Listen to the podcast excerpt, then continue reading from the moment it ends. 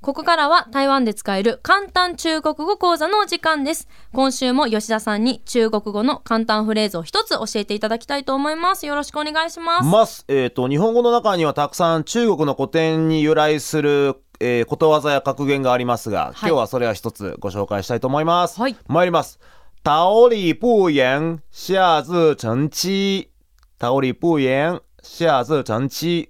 えー日本語にすると、はい。通り、物を言わざれども、したおのずから、小道をなすと。うわ、ことわざだ。なんのこっちゃっていう話なんですけども。何のこっちゃですね。通りというのは桃とすももですね、はいえーすごくいい匂いがすると香りがすると、はい。えー桃やすももは何もものは言わないけれども、えー下にはおのずから、えー一人でに、えー人が集まってきて、えー小道ができるとうん。いうことでこれはどういうことかというと、はいまああの立派な人ですね立派な人人格者っていうのは何も言わなくても周りに人が集まってくるものだというだから皆さん人格を磨きましょう徳を積みましょうねというそういう格言なんですよね。いい言葉ですね。ねええ、日本にもこのこと言葉自体はありますかありますありますし、えー例えばですねあの俳優の松坂桃李さんですね、うんうんうんあの桃李という字ははいここの格言からですねそうなんですはいね。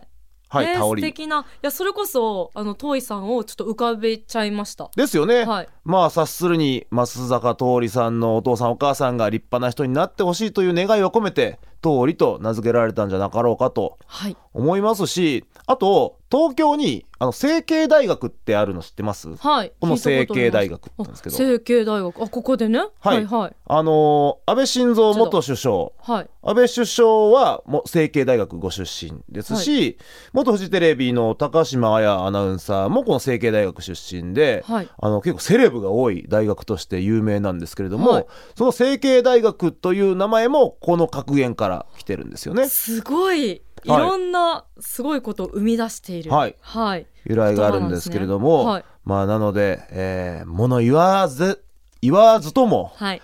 周りに人が集まってくる人間になりたいなりたいもものですねというなりたい。はいちょっと貫禄つけたはいい。みたいな。もうすぐ物言っちゃうんですね。 人からわ言われる前にね。すぐ言っちゃうんはでいすよ。はい。待てないっていう。違うと。黙ってても集まってくるんだぞと。はい。そういう人間になりたいですね。はい。はい。というお話でした。はい、今週もありがとうございます。